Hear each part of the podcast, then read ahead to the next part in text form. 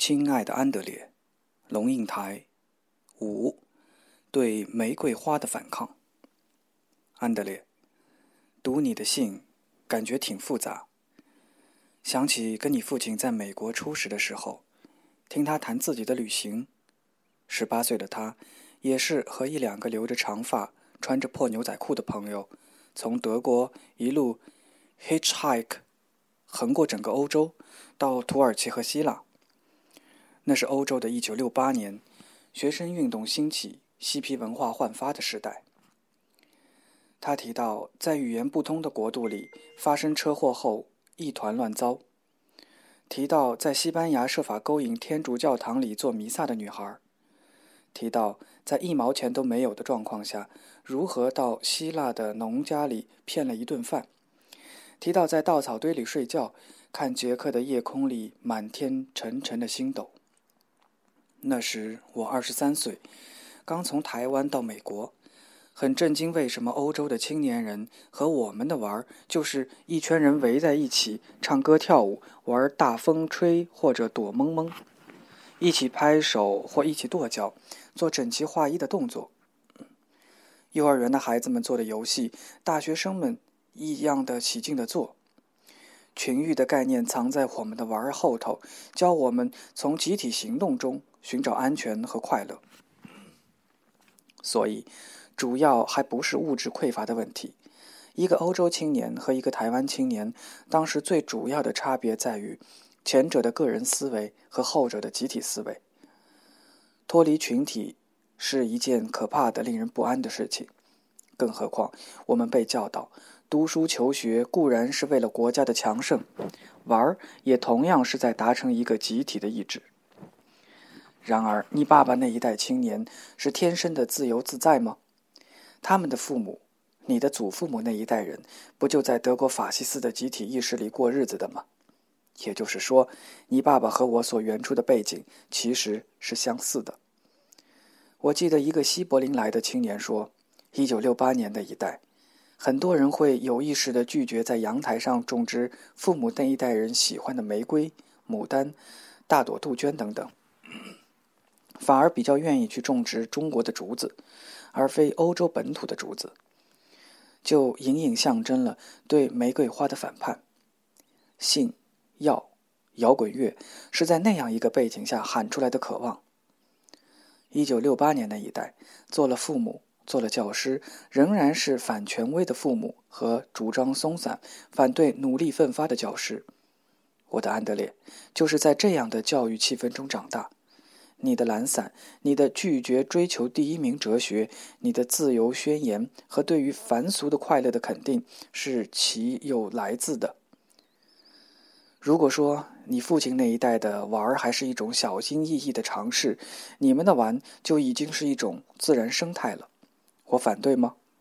我从复杂。深沉、假里假气、从来没学会玩的知识分子，要对你道德劝说、教训你说蟋蟀和公蚁的故事吗？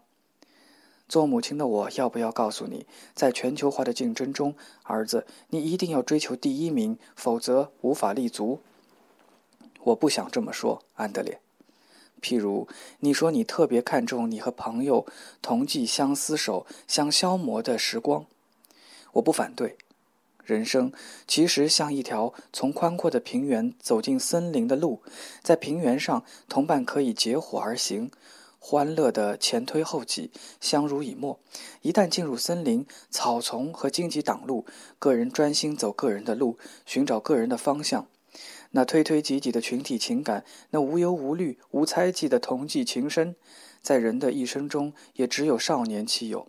离开这段纯洁而明亮的阶段，路。其实可能越走越孤独，你将被家庭羁绊，被责任捆绑，被自己的野心套牢，被人生的复杂和矛盾压抑。你往丛林深处走去，越走越深，不复再有阳光似的伙伴。到了熟透的年龄，即使在群众的怀抱中，你都可能觉得寂寞无比。少年轻狂，安德烈。是可以的。至于玩儿，你知道吗？我觉得不懂得玩是一种蛮严重的缺点。怎么说呢？席慕容阿姨记得吗？那个又写诗又画画的蒙古公主，曾经说：如果一个孩子在他的生活里没接触过大自然，譬如摸过树的皮、踩过干脆的树叶，他就没办法教他美术，因为他没第一手接触过美。中国有个我非常欣赏的作者，叫沈从文。他的文学魅力，我觉得来自他小时候逃学到街上看杀猪屠狗、打铁磨刀的小贩，看革命军杀人、农民头颅滚地的人生百态。在街上撒野，给予他的成熟和智能，可能远超过课堂上的背诵。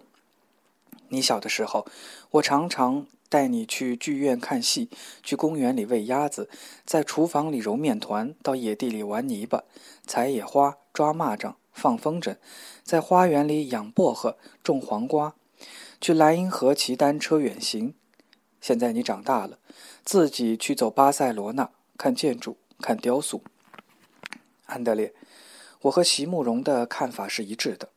上一百堂美术的课，不如让孩子自己在大自然里行走一天；教一百个钟点的建筑设计，不如让学生去触摸几个古老的城市；讲一百字文学写作的技巧，不如让写作者在市场里弄脏自己的裤脚。玩儿可以说是天地之间学问的根本。那么，我是否一点儿也不担心我的儿子将来变成冬天的蟋蟀，一事无成？骗鬼啊！我当然担心，但我担心的不是你职业的贵贱、金钱的多寡、地位的高低，而是你的工作能给你多少自由。性、药、摇滚乐是少年轻狂时的自由概念。